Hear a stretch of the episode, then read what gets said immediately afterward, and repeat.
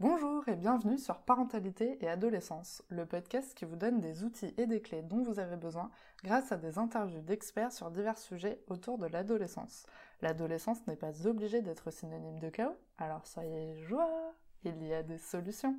Avant de commencer, n'hésitez pas à suivre le podcast sur les réseaux sociaux, Instagram et Facebook en tapant parentalité et adolescence, car ça me permet d'échanger avec vous. Vous pouvez également vous inscrire à la newsletter sur le site parentalitéadolescence.com. Séparation, divorce, comment se reconstruire et s'occuper de ses enfants toute seule, je vous propose le témoignage de Delphine qui est maman de trois enfants. Un épisode qui fait réfléchir avec plein de beaux messages, j'espère qu'il vous plaira.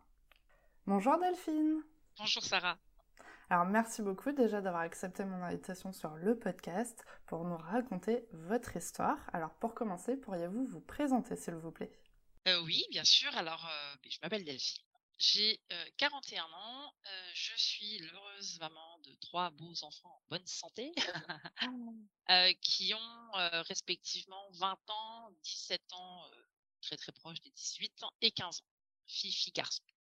Super. Alors, Pouvez-vous nous raconter pourquoi vous vous êtes séparé euh, du père de vos enfants et comment cette séparation s'est passée? On est comme ça, nous rentre direct dans le vif du sujet. Avec plaisir, on est là pour ça. Aujourd'hui, avec le recul, c'est plus facile en tout cas d'en parler de dire, de dire ben, pourquoi en fait je me suis séparée de lui. Il faut savoir que sur le moment, c'était quelque chose qui a été très... Ben, violent, mais je pense que le mot violent, je vais l'utiliser plusieurs fois. pourquoi? Parce qu'en fait, bah, j'étais très heureuse en couple avec, bah, quand on accompagne son aîné au lycée en étant encore marié avec le père de ses enfants. voilà, enfin, il y a un côté comme ça où on était un peu dans la réussite du couple. Et puis, notre relation s'est hyper dégradée, mais enfin très très vite. Hein. donc au départ, j'ai d'abord pensé bah, voilà, une crise de couple comme ça peut arriver sur la longueur, puisque ben, je pense quand même que pour faire couple, il faut aussi avoir la volonté, il faut aussi être capable de, surmonter certains obstacles, se remettre en question, etc. Et nous, on arrivait pile poil dans la période où bah, justement les enfants grandissent, peut-être le besoin pour le couple de se retrouver, etc. et comme je suis quelqu'un d'assez persévérant, je partais du principe que dans un couple, si on veut, on peut. Donc c'était juste une crise. On allait donner les moyens de passer, de passer outre. Avec le recul maintenant, je me rends compte que c'était complètement utopique parce que pour être dans cette dynamique, il faut être deux. or là, je pense que c'est quelqu'un qui a vécu des choses difficiles dans sa propre histoire, notamment voilà, décès de son papa à cette période-là, qui l'ont lui ramené à, des, à des vraies difficultés existentielles. Donc maintenant, avec le recul, je pense que c'est quelqu'un qui a dû rentrer en dépression en fait à un moment mmh. donné. Et ce qui a fait que bah, je n'avais plus affaire en fait à la personne que j'ai épousée et rencontrée 15 ans auparavant et de là, son comportement est devenu ben, violent. Je vais répéter le mot. Il y a eu de l'alcool, il y a eu des, attitudes très blessantes. Et puis, et puis, je m'étais toujours dit, effectivement, sur cette persévérance de qui veut peut, hein, se donner les mmh. moyens d'eux. il y avait un seul mot d'ordre qui était pour moi vraiment le, le mot de code d'urgence qui ferait tout arrêter sur l'instant, c'était justement la violence. Je partais du principe que pour moi, dans un couple, toute épreuve est à relever et est relevable. À l'époque, quand je pensais ça, je pensais par exemple à l'adultère, qui pour moi me paraissait quelque chose de tellement inenvisageable. Oh, je m'étais dit, ah, si un jour ça devait nous arriver, j'espère qu'on aura la force de comprendre, de chercher, de passer outre, etc. Mais je savais que dès l'instant où il y aurait une situation de violence, ben, c'était irrévocable en fait et qu'il allait falloir prendre ses jambes à son cou et partir. Voilà, donc c'est quelqu'un qui a commencé à avoir cette attitude euh, fin, fin 2015 et euh, dans mon attitude de je veux, je peux, on fêtait nos 10 ans de mariage fin 2016 et donc je m'étais dit «Ah, je vais, je vais y arriver. Voilà, et je suis partie fin 2016, mais vraiment avec un, point de mon retour qui était atteint et, lui des, lignes qu'il avait franchies. D'accord. C'était vraiment une mise en sé le pourquoi aujourd'hui, en fait, je dirais, c'était vraiment une mise en sécurité de mes enfants et moi. D'accord. Euh, du coup, comment ça s'est passé ensuite euh, pour vous et vos enfants? Et est-ce que vous avez été voir euh, peut-être un psychologue ou un praticien pour vous accompagner après dans cette période un peu de reconstruction du coup? Alors cette question est super intéressante parce qu'en fait, alors comment ça s'est passé? Ça a été volcanique, hein, rock'n'roll, hyper hyper dense et difficile. L'année 2017, pour tout vous dire, ça a été, mais, je, la décision de partir avec mes trois enfants fin décembre 2016. mes parents sont alors malades et vieillissants et décèdent tous les deux sur le premier semestre 2017. donc je me retrouve en fait avec à la tête d'une petite entreprise, c'est-à-dire que j'ai trois enfants qui sont en train de vivre le divorce de leurs parents et mes parents dont je dois m'occuper. En fait, je me retrouve à la tête d'une multinationale de cinq personnes.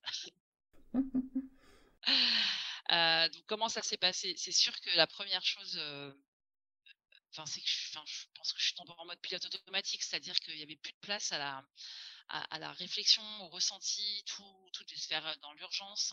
Euh, enfin, ex-mari nous a quand même un peu traqué, harcelé. ça a été, ça a été être sur la défensive tout le temps en fait. Euh, partir dans l'urgence, c'est-à-dire se rendre compte que ben, peut-être il peut être en bas de la porte et euh, ben, euh, il faut prendre les enfants et partir vite. J'étais cachée chez des amis, on a vécu ça, tout en essayant de ben, faire bonne figure face à mes parents qui étaient quand même dans une situation ben, qui était très compliquée et, et aussi en étant encore disponible pour eux, c'est-à-dire qu'il était hors de question de m'apitoyer sur mon sort et de me dire ah non je peux pas, c'est trop difficile. Enfin, vraiment là le, syndrome de la guerrière complet, c'est-à-dire que je pense que pas loin de l'Amazone, si j'avais pu me couper un sein pour tirer plus vite, je suis vraiment tombée là-dedans. Alors, je vous explique ça pour répondre à votre question de est-ce qu'on a été suivi. moi, j'avais déjà pas mal, pas mal travaillé personnellement, notamment grâce à la kinésiologie. J'étais suivie par une kinésiologue qui m'a enfin, fait découvrir des pans de moi-même que je n'aurais pas, pas imaginé. Euh, en tout cas, j'étais déjà dans cette démarche de mise en responsabilité. C'est-à-dire que, euh, alors c'est sûr que c'est plus facile à dire quand tout va bien, mais mmh. Il se passe une vraie chose, c'est que peu, on a toujours le choix en fait de, le prisme dans un sens ou dans l'autre. C'est-à-dire que là, dans la situation que je viens de décrire, je peux me dire, oh mon Dieu, le monde va mal, euh, tout est contre moi, euh, euh, comment je vais faire? Enfin, et, je peux aussi me dire, moi, qu'est-ce que je peux faire, moi, à ma hauteur, dans, dans mon moi profond, en fait, pour, pour peut-être modifier les choses? Enfin, même si modifier, c'est pas, je peux pas changer les cours des choses. Parents sont mmh. décédés, j'aurais pas pu interrompre ça. Simplement, j'étais fille unique de mon père et c'était des choses qui moi me paraissaient mais infranchissable. Enfin, d'envisager de quitter le père de mes enfants, ça me paraissait infranchissable. je, ne me pensais pas du tout capable d'être famille monoparentale. C'est comme ça que c'est dit, en tout cas d'être maman solo avec trois enfants. Envisager perdre mon père, mais c'est quelque chose. Enfin, je pense que quand quand le, sujet passait comme ça en toile de fond, j'avais tout de suite les sanglots, ça me paraissait infranchissable. Euh, voir ma mère glisser, grabataire, c'est des choses, c'est juste, horrible, quoi. Donc, tout ça, à un moment donné, c'était tellement gros que je, je, pouvais pas rester, je pouvais pas glisser avec, en fait. D'où ce mode aussi un peu survie, en fait, qui s'est activé. Et, donc, je me suis effectivement mise en, responsabilité de comment je peux faire pour, pour traverser ça, quoi. Donc, je ne suis pas allée voir de psychologue, bien que mes enfants aient été vus, puisqu'en fait, comme il y avait quand même un contexte de violence intrafamiliale, mes enfants ont été vus par le psychiatre qui a rencontré du coup le papa. Euh, mais c'est pas, enfin, c'est pas le sujet d'aujourd'hui. Moi, en tout cas, j'ai pas du tout retrouvé l'aide dont j'avais besoin, dont on avait besoin sur ce, système-là. Par contre, euh, le fait d'aller travailler sur des choses un petit peu plus émotionnelle, gestion des émotions, etc., euh, beaucoup plus cédé. Et donc, mes enfants et moi avons été euh, suivis à la fois par cette kinésiologue. Et puis, euh, et puis après, je me suis aussi, moi, petit à petit, construite une boîte à outils pour pouvoir ben, faire face à ça. Parce que dès l'instant où il y a forcément enfin cette notion de violence intrafamiliale, ça a des répercussions. C'est-à-dire qu'aujourd'hui, mes enfants, ils, sont mes enfants avec un curseur de la violence qui leur appartient. Mmh. Et c'est nécessaire pour moi d'avoir des outils pour comprendre et pouvoir faire face, pour pouvoir désamorcer des choses. Mmh.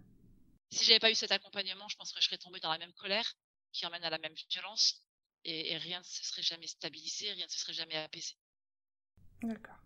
Du coup, aujourd'hui, euh, vous êtes en couple. Ouais. Et combien de temps euh, avez-vous attendu avant de présenter euh, ce, cette nouvelle personne, du coup, à vos enfants? Comment ça s'est passé? Alors, couple étant, les deux mots enfin qui sont indissociables aujourd'hui, ça, ça va. je vais tout vous expliquer, mais c'est vrai que les, données, moi ça me fait plaisir en fait d'en parler parce que je me sens des fois atypique sur le sujet en me disant je ne peux pas en parler, personne ne va comprendre. Puis si on ne comprend pas, en tout cas, ça me fait plaisir d'en parler. Concrètement, combien de temps j'ai attendu pour le présenter à mes enfants? Deux ans. Voilà, on peut savoir que bah, quand j'ai commencé à aller un peu mieux, que fatalement, à un moment donné, quand divorce est acté, que les parents sont décédés, il faut bien reprendre le boulot, il faut bien reprendre chemin vers la vie. donc j'ai repris une vie sociale, commencé un petit peu à, prendre du temps pour moi, etc. Ça, c'est des choses qui sont toujours restées des capsules de temps hyper personnelles. Alors j'ai l'énorme chance effectivement d'avoir un réseau super solide. C'est-à-dire que j'ai pu confier mes enfants à des, amis très très proches. Donc moi, j'ai pas de famille ça s'est réglé, mais j'ai des amis piliers vraiment très très proches, dont une en particulier qui est très présente à ce moment-là.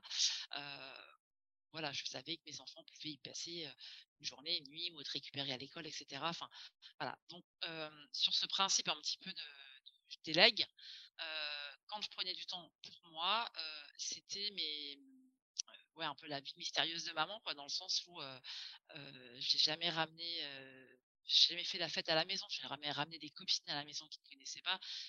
j'ai rencontré d'autres hommes avant la personne avec qui je bientôt me marier, qui n'ont jamais vu non plus. Enfin, j'ai vraiment gardé une espèce de d'intimité en tout cas face à tout ça pour aussi eux, ben, ne pas leur rajouter quelque chose à, à, vivre en fait hein, et, à, et, à, mmh. transmettre. Donc quand quand on se voyait hein, mon conjoint du moment, mon futur mari. Puisque oui, j'ai quand même la foi dans le mariage, puisque on se mariera.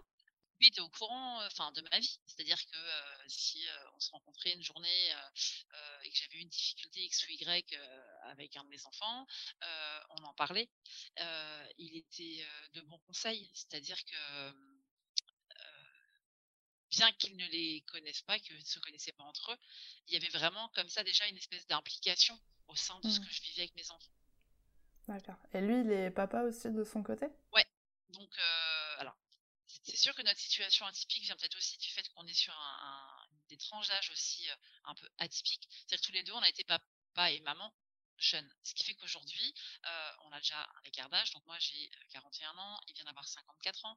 On a été tous les deux parents tout début de notre vingtaine. ce qui fait que ben, lui, quand il m'entend parler parentalité, il a déjà un bagage derrière mmh. lui. après avoir vécu avec sa première femme, la maman de sa fille, il a tenté de refaire couple avec dans les contextes où il y avait des enfants, potentiellement on pouvait être la famille recomposée. Donc, il y, a une vraie expérience à un moment donné mmh. quand, quand, on, quand on parle, enfin, on, moi, à l'époque, parler avec des gens qui n'avaient pas d'enfants ou des enfants plus jeunes que les miens, c'était toujours un peu moi qui tenais un peu les conseils, les bonnes mmh. pratiques. Voilà. Là, pour le coup, j'avais vraiment une vraie oreille de quelqu'un qui était dans l'empathie complète de, ce que je vivais, quoi. Donc c'est aussi ça finalement qui a fait que ça nous a rapprochés. Mais aussi paradoxal que ça soit, faut pas non plus se voiler la face. À un moment donné, un mec qui sait que tu as trois gosses et que tu en pleine crise avec, il a quand même envie de tout sauf de se caser avec toi. Hein. Donc c'est sûr que tant qu'on se voit dans des choses superficielles, un resto, un week-end, un truc, ouais, il n'y a pas de danger, on peut en parler de tes gosses, il n'y a pas de danger. Mais après, passer à plus de concret, ouais, ça fait peur et c'est normal. Enfin. Ça, c'est aussi la prise de conscience, c'est de se dire que, effectivement, aujourd'hui, l'homme qui rentrera dans la vie avec mes enfants, dans la vie de mes enfants, quoi, comme le conjoint, le nouveau conjoint de leur maman, mais c'est pas leur papa. C'est-à-dire que on peut pas demander à des enfants d'avoir une posture d'enfant comme avec leur papa, et on peut pas demander non plus à l'adulte d'avoir une posture comme si c'était ses enfants. Mmh. Et, ça, je pense que c'est important de le souligner parce qu'aujourd'hui, ce qui, moi, je pense que pour nous, ce qui fait que ça match, c'est que chacun a sa place. Mmh. Oui, parce que justement, en fait, euh, vos enfants ne voient plus vraiment euh, leur père. Du coup, il n'y a pas vraiment de garde partagée. Et du coup, le couple parental euh, bah, n'existe plus vraiment aujourd'hui. Du coup, comment vous gérez ça au quotidien? Est-ce que votre nouveau conjoint, justement, a une place particulière là-dedans? En fait, si on reprend toute la chronologie en fait des événements, le fait justement, je pense, d'avoir d'avoir une mise en responsabilité, je pourrais dire d'avoir travaillé sur moi, mais je pense que c'est le terme de se mettre en responsabilité en fait qui, qui mmh. correspond plus, euh, m'a permis euh, de prendre conscience justement de quelle était la place de chacun et de ne pas porter d'attente non plus euh, dans ce sens. C'est-à-dire que j'avais pour attente, quand même phase couple, c'est-à-dire que ça se concrétise, qu'il y ait des choses plus factuelles qui se passent. Donc, première étape, justement, présenter mes enfants. Mais j'avais pas une attente. Je voulais pas un sauveur, en fait. Je n'attendais pas quelqu'un qui vienne et, euh, et, mmh. qui me sauve de tout ce que j'étais en, train de, en train de vivre. Euh, la question tout à l'heure, c'était de savoir combien de temps j'ai mis euh, à le présenter. Mmh. Je, vous ai dit, deux ans. En fait, c'est-à-dire que hum, il s'est passé un, il s'est passé un jour où on déjeune ensemble et donc avec et là, il, on, pousse un peu au niveau des projets. C'est-à-dire que là, il est un peu plus entreprenant et pour lui, c'était une demande d'aller un peu plus loin, enfin de, de, se poser, puisque finalement, moi j'avançais un peu au jour le jour. C'est-à-dire j'étais pas j'étais pas en couple dans le sens où on mmh. sortait pas, on n'avait pas des amis communs. Enfin, c'était assez, enfin un peu comme j'aurais pu être, enfin si l'un ou l'autre avait été marié, quoi. Ça faisait un petit mmh. peu relation comme ça, très épistolaire. Et, là, donc, il y a cette demande, justement, on est fin 2019, euh, voilà, d'aller un, peu, euh, d'aller un peu là. Et moi, ma première réaction, c'est de dire, OK, alors si vraiment on est OK sur avoir un projet à plus long terme, à un moment donné, moi, ma, première étape nécessaire, c'est euh, que tu rencontres mes enfants. C'est-à-dire que pour moi, le premier level à passer, c'était justement de ne plus être dans dans cette relation, on va dire, un petit peu mystérieuse de la vie de maman quand elle n'est pas là. Mmh. D'autant que j'étais certaine que ça allait matcher en feeling tous les quatre, hein, mes trois enfants et, lui. donc juste ça, je te demande pas de, venir vivre avec nous, qu'on vienne vivre avec toi, mais juste voilà. Ok. Et donc là, le lendemain, on allait manger dans une chaîne de restaurants tous les cinq, voilà, pour vraiment avoir cette juste se poser. Voilà, c'est moi, je m'appelle comme ça, et, moi lui leur mmh. dire à mes enfants, c'est lui s'appelle comme ça, et, et, c'est lui que je vais voir quand, euh, quand vous, euh, vous savez que je sors, que je vois quelqu'un, voilà, c'est lui. Et vraiment tout de suite, il y, a un, il y a un truc qui est descendu déjà comme ça, qui a permis le fait que le feeling est passé, déjà eux ont eu envie euh, de tout faire pour le voir un peu plus. Mmh. Est fin 2019, il y a eu les périodes de confinement du coup après début 2020 où ben là, c'était, le temps s'était un petit peu arrêté. Et, voilà, pour eux, c'était important qu'on puisse quand même le voir, se voir. Enfin, euh, c'est un peu comme euh, le, besoin né du manque, en fait, ou l'envie d'avoir envie. Enfin, les, choses mmh. sont construites vraiment en fil de l'eau. Et mmh, moi, je reste quand même convaincue que euh, couple parental pas, à un moment donné, il y a une sorte de fusion quand même qui s'opère entre, la mère et, et ses enfants. Et mmh, je pense que c'est vraiment la place de l'homme, en fait, de venir un peu en séparation de cette fusion, comme c'est un petit peu comme quelque chose qui vient casser ce noyau cellulaire, mais pas dans le sens cassé, dans le sens, dans le sens péjoratif du terme, mais dans le sens cette séparation saine qui permet la démultiplication justement des cellules et à chacun de venir sa, sa, mmh. propre entité. Et ça, ça appartient à la mère en fait de donner la place ou pas à quelqu'un en face. Alors, je, enfin, je suis sur quelque chose de basique. Hein. Moi, j'évoque ça mâle, femelle, mère, papa. Enfin, je m'y connais absolument pas en famille homoparentale et je partirai pas du tout sur le sujet parce que bah, ma théorie, elle est montée que sur ce que j'ai vécu, sur ce que je connais. mais en l'occurrence, sur ce, sur ce schéma papa, maman, il y a plein de familles où les parents sont encore ensemble et pourtant il y a des vraies difficultés de construction des enfants, d'opposition à l'adolescence, qui, à mon sens, viennent de ça. C'est-à-dire qu'à un moment donné, la mère n'a pas, n'a pas laissé la place au père pour prendre justement ce rôle un peu plus autoritaire. je pense que je vais me faire tirer à vue parce que c'est des sujets qui sont assez controversés en ce moment et, justement sur est-ce que la mère est vraiment a, vraiment ce rôle de maternage et pas le père et enfin tout ça bon mmh. moi en tout cas de ce que j'ai vécu de ce que je vois de ce en quoi je crois c'est ce schéma là je pense que c'est un schéma qui qui effectivement date de la nuit des temps et, et on peut chercher à avoir les choses et c'est bien d'y réfléchir. Mais aujourd'hui des familles où le petit dernier par exemple dort encore dans le lit des parents et, la mère qui va peut-être des fois rejoindre l'enfant dans son lit parce que le père va râler au lieu de prendre une vraie position de maman et de, garder le câlin avec son enfant et de dire ok là pour le coup c'est quand même un univers qui est à nous deux le lit un des parents et, je laisse au père la, place hein, de, remettre l'enfant à sa place, donc de le ramener dans son lit par exemple, c'est quelque chose qui est déjà très difficile dans des familles où le, le mal en question, c'est le père de l'enfant. Mmh. Donc, rapporter ça à, de la recomposition familiale, c'est-à-dire euh, demander à une mère de donner cette place-là à un homme qui n'est pas le père de ses enfants, euh, je pense que c'est vraiment ça l'exercice le plus difficile. Et, mais je pense que c'est la clé, en tout cas. Il mmh. euh, faut savoir quand même que pendant ces, bah, les deux années, là, hein, tout 2017, tout 2018, et tout 2019 aussi, mes enfants ont été en vraie crise d'adolescence. Hein. Eh bien, les, âges qu'ils avaient à cette époque, on est sur des choses qui sont très Ma fille aînée, enfin, elle était même venue aux mains avec moi.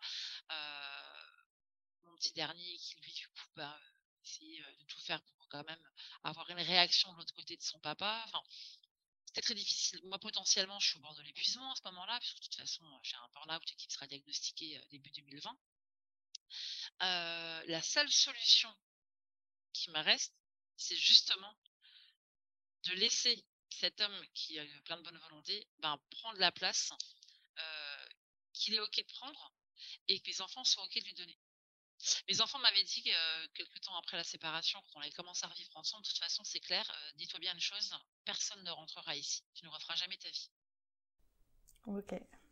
Donc j'aurais pu tomber dans ce paradigme et donner raison à mes enfants. sauf que les choses se sont ainsi faites que mmh, c'est eux qui se sont retrouvés en demande dans le sens où en fait la personne qui se retrouvée en face d'eux était composée d'éléments dont ils avaient besoin en fait. Mmh.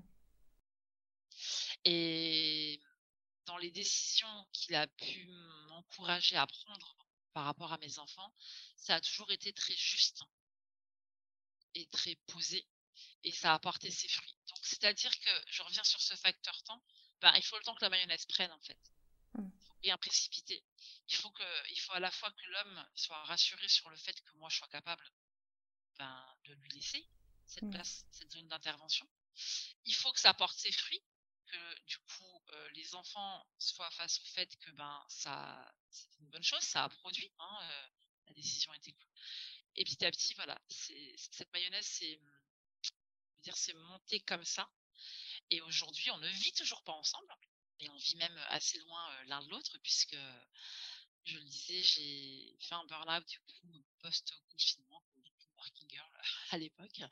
Et, le fait d'arrêter mon activité professionnelle m'a ouvert le champ de changer de région et je rêvais de partir. je suis originaire du quart nord-est et je suis partie dans le quart sud-ouest. Voilà, en laissant forcément du coup mon amoureux de l'autre côté. De l'autre côté. Voilà, donc on a vraiment, vraiment mis tous les éléments à auric mmh. dans la marmite de la recette de la relation. D'accord. Mais du coup, maintenant, vous allez du coup bientôt vous marier, vivre ensemble, parce que vous allez acheter du coup une maison ensemble. C'est ça, c'est qu'il y a des vrais projets et c'est une vraie construction et c'est venu vraiment fil de l'eau. Alors, je dis pas que ça a été facile, hein, parce que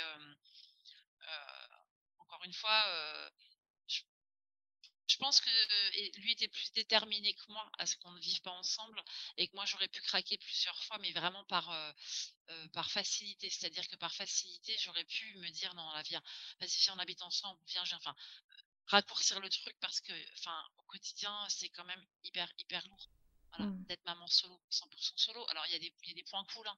C'est sûr que le fait d'être un peu en mode tribu comme ça, heu alors maintenant je vis plus qu'avec mes 2 derniers, hein, mon aîné a a quitté la maison. Heu, il y a un côté où quand, heu, on est juste une maman avec ses enfants, on se prend un peu moins la tête sur certains détails, Mmh. que la bienséance familiale quand on est un couple et ses enfants à table, par exemple, des choses comme ça. Mais ceci étant dit, heu, la la la charge mentale, voilà, de la mère, quand elle est pas à un moment donné reposée, épaulée, heu, voilà, par l'homme qu'elle aime, c'est usant et et je pense effectivement j'aurais pu par facilité, voilà, craquer. Mais je pense aussi que si on avait vécu ensemble plus tôt, on n'en serait pas à cette qualité de relation. Mmh. Parce que d'une part, les épreuves que, donnent les enfants, bah, ramènent forcément, des des points de discussion et potentiellement de discorde au quotidien. Ça, les anciens disaient, «On se dispute pour les enfants». Heu, je corrige en disant: «On se dispute à à propos, au sujet Mmh. des enfants». Mais c'est un sujet qui, heu, fait des fois, heu, 1 m 50 et 35 kilogrammes quoi, donc c'est quand même du sujet qui donne matière à à avoir, des discordes et donc au final, nous on fonctionne sur un modèle où, ben, tout ce qui est grosses décisions, on les prend ensemble et les enfants le savent, ça transitera par lui. Heu, les montants d'argent de poche, heu, les, heu, est-ce que, est-ce que je vais à l'école le jour-là? Genre, quand il y a un gamin au collège ou au lycée qui va dire, «Ouais, mais non, ce jour-là, il y a grève, machin, on n'y va pas», enfin essayer d'un peu tortiller, heu, hop, il vient dans la balance, dans l'équation et et on et on en parle. Ce qui permet aussi aux enfants, du coup, d'avoir un cadre, c'est qu'ils savent très bien qu'ils peuvent pas juste, essayer de pipoter maman. Derrière, il y a Mmh. il y a 1 m 85 et 100 kilogrammes, qui recadre le truc. Donc voilà un petit peu la chronologie, heu, de tout ça et qui, à mon avis, a été nécessaire. Et du coup, comment, heu, vos enfants ont-ils vécu, en fait, toute cette période de séparation et de reconstruction? Est-ce que, heu, maintenant, avec un petit peu de recul, même s'ils sont quand même toujours, ados, vous pouvez, un peu nous dire ce que vous, vous avez capté un petit peu de tout ça? Heu, déjà, il faut savoir qu'ils ils ont vécu ça, heu, de façon, heu, très différente tous les 3. C'est-à-dire que je pense que si, on posait la question aux 3 de façon, individuelle, les 3 mettraient une réponse, différente. Il y a 2 choses. Il y a une première chose, genre je reviens à moi parce que ça ça revient avec notre relation à à tous les 4.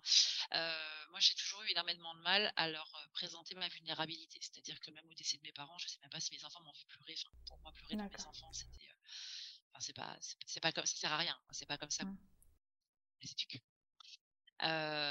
donc d'un côté, il y a eu ce côté où, ouais, maman de toute façon elle est, enfin c'est un roc donc bon, j'ai eu des problèmes de santé, je reviens, je dis, le taux de la prise de sang et potentiellement le risque derrière, enfin je sais même pas si ça les émeut tellement pour eux de toute façon maman, elle fait face.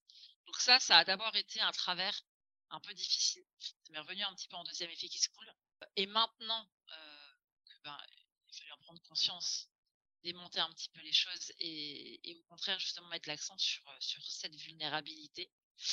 Hem, ça m'a permis de les rendre hyper autonomes. C'est-à-dire que, hem, d'une part ben, dans un contexte où de toute façon, aller travailler, il faut vivre, heu et il y a les enfants, forcément, ils ont très vite appris, à rentrer, le midi, parfois seuls, à s'occuper les 2 derniers ensemble, enfin, il y a ces choses-là. Mais il y a aussi le fait que d'être justement, consciente que, j'ai pu traverser tout ça, que peut-être je ne pourrais plus le retraverser. C'est-à-dire qu'aujourd'hui quand même, je pense que j'ai mon capital, heu heu, guerrière là, il a bien été érodé, heu et à un moment donné, ben, on se relève de tout ça en prenant conscience qu'on est quand même toujours seul sur le bateau quelque part et mmh, une espèce de pression de me dire, enfin faut payer les études, heu, faut remplir le frigo, faut, faut, faut, faut, faut et on est toute seule et encore une fois, ça c'est quelque chose que je refuse de, reporter sur mon conjoint. C'est-à-dire que, ça m'incombe. Alors on peut être à 2, on peut s'aider mais enfin j'ai peut-être tort hein, dans, dans, la façon de voir les choses, mais en tout cas, c'est ma vision des choses et pour moi, ça m'appartient, c'est à moi de, d'anticiper ça. Et notamment, par exemple, justement, cette, cette pression leur payer leurs études. Hein. J'ai toujours eu des, des, bons postes et à un moment donné, bah, quand on se retrouve dans une situation de santé où on peut plus, bah, on peut plus. Il y a eu la baisse du pouvoir d'achat, etc. Euh, ben finalement, euh, ça leur a permis ben, de prendre la valeur de l'argent, euh, d'avoir la fierté de pouvoir eux aussi un peu bricoler, un peu gagner leur argent ma fille aînée, elle est partie en voie professionnelle, donc du coup, elle a très rapidement gagné sa vie, mmh. même si ce terme est aujourd'hui complètement désuet, puisque sa vie, elle l'a gagnée quand je l'ai mise au monde. Mais en tout cas, de gagner de l'argent, c'est frais, hein, par l'apprentissage, du coup, entre STAP, BEP, BAC, BTS. Sa sœur qui part plus pour une fac, plus plus, bah, elle a réussi à jobber pendant l'été, elle job encore certains week-ends, bien qu'elle soit en terminale. Et mon fils a très vite compris que quand il a commencé à chausser plus que 43, il allait être impossible de mettre une somme à trois chiffres dans des baskets. voilà, donc tout ça, ça nous a vraiment permis de, revenir à l'essentiel et, de vivre sur des. On a, on a, des espèces de fondamentaux comme ça, en fait, qui sont, qui sont entre mmh. nous.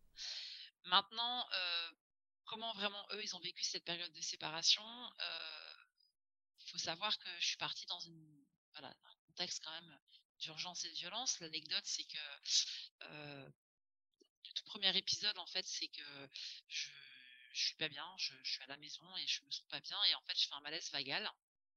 Et, euh, leur papa euh, euh interdit les enfants de composer 18 ou 115 pour appeler les secours. Et à ce moment-là, bah, c'est un fait qui est hyper marquant du coup pour les enfants. Et surtout que au final, je me suis rendue avec mes propres moyens, par mes propres moyens, pardon, aux urgences le lendemain et j'étais en hémorragie interne, on m'a transfusé de poche de sang, enfin c'était hyper lourd. Et cette, cet événement-là, euh, il a paru, on va dire, exactement 15 mois avant que je ne prenne la décision de vraiment partir. D'accord. Donc en fait, euh, c'est plus cette année-là de la danse qui a eu des répercussions que finalement la séparation en elle-même. Mmh. Puisque ben, ils ont baigné quand même dans cette, ce climat euh, de violence et d'insécurité. Euh, puisque même si leur papa n'a jamais eu un geste vraiment de mettre la main sur nous, mmh. il y a eu toujours une espèce de, pression, de charge mentale, de dénigrement. Euh, il y a une fois où Plutôt de la violence psychologique. Quoi. Voilà, c'est ça. Une fois, il m'a interdit de passer à table, par exemple. Il a demandé aux enfants de manger à table et moi de pas y aller. Donc mmh. ça, c'est des choses que euh, je me suis aussi remise en question, me dire qu'est-ce qui, enfin, qu'est-ce qui a fait que j'ai pas eu la capacité à partir plus tôt et à mettre moi en sécurité de ça. Tout le chemin aussi euh, personnel et intérieur que j'ai ouais. invité à faire par la suite. Oui, parce que du coup, pour, euh, pour vous, qu'est-ce que cette période vous a appris vraiment? Hormis le fait que vous étiez une super guerrière et que vous avez réussi à affronter tout ça euh, haut la main. Eh ben, c'est ça. En fait, c'est ça que ça m'a appris, alors que, alors qu'au départ, pour moi, c'était, enfin, je, pense que je suis quand même quelqu'un qui manque cruellement de confiance en moi et que pour moi, je, je doutais. C'était, je, je, doutais de ma propre capacité à faire face à tout ça. J'étais, pour moi, j'étais incapable d'élever trois enfants seuls. Mmh moi, j'étais incapable de vivre sans mon père. voilà, donc effectivement, de relever toutes ces épreuves, ça donne, ça donne une force. Puis alors, je me suis dit, voilà, tout ce qui me faisait peur, ce qui me paraissait infranchissable, je l'ai franchi. Au final, ça va. ça devrait aller. Mais ouais, c'est vraiment,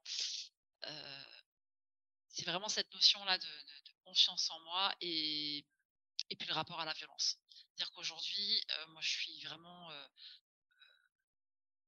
comment dire, cultivée sur le sujet justement de la violence au sens large, puisque ben, en plus j'ai été quand même des associations hein, qui, qui œuvrent pour les femmes victimes de violences conjugales violences familiales et ben dedans, hein, c'est-à-dire qu'aujourd'hui, ça se médiatise plus, donc on ne peut pas faire comme si on ne savait pas que ça existait. Mais j'invite chaque auditeur à, aller regarder à quel, à quel endroit se pose le curseur de la violence dans n'importe quelle scène du quotidien, en fait. Mmh. le plus flagrant, c'est, je crois, le, le klaxon des automobilistes, des choses Mmh. Vous, roulez, euh, vous roulez en plein phare alors que vous devriez euh, être en, phare euh, le soir. J'ai l'impression que les personnes que vous croisez, c'est oh, tellement infranchissable, insupportable pour elles d'avoir été éblouies. Enfin, on sent que c'est ah, c'est à cran, mmh. c'est énervé dans sa voiture. Enfin, euh, voilà, des scènes du quotidien près de caissières, enfin des, choses qui, font le quotidien et on se rend compte qu'on tremble quand même vraiment dans la violence. Et je pense que il y a quelque chose à faire sur justement ben, tenir compte de là où est positionné le curseur de la violence dans la dans l'histoire, dans la construction en fait de chacun.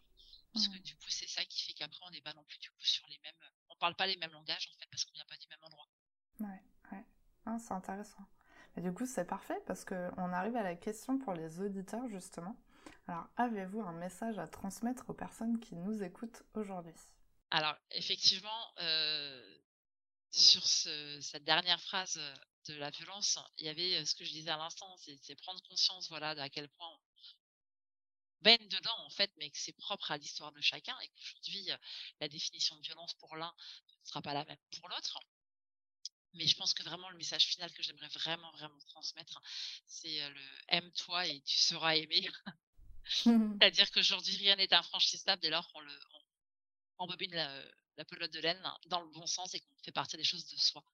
Donc aujourd'hui, en parentalité en particulier, euh, si, euh, si on accepte d'aller voir ce que ça vient faire naître en nous, l'obstacle qu'on vit avec euh, notre enfant, notre adolescent, bah, c'est la clé. Mmh. Bah, c'est un très beau message. Mais en tout cas, merci beaucoup pour votre témoignage. J'espère qu'il pourra aider des personnes qui en ont besoin. Donc merci beaucoup pour ça. Ben, merci pour l'invitation. C'était un grand plaisir pour moi aussi, Sarah. Merci d'avoir écouté l'épisode jusqu'au bout, j'espère qu'il vous a plu. N'hésitez pas à le partager auprès d'un parent qui pourrait en avoir besoin. De noter l'épisode si la plateforme d'écoute vous le permet, car ça aide le podcast à être référencé et donc à être plus visible pour d'autres auditeurs. On se retrouve la semaine prochaine pour un nouvel épisode. À bientôt!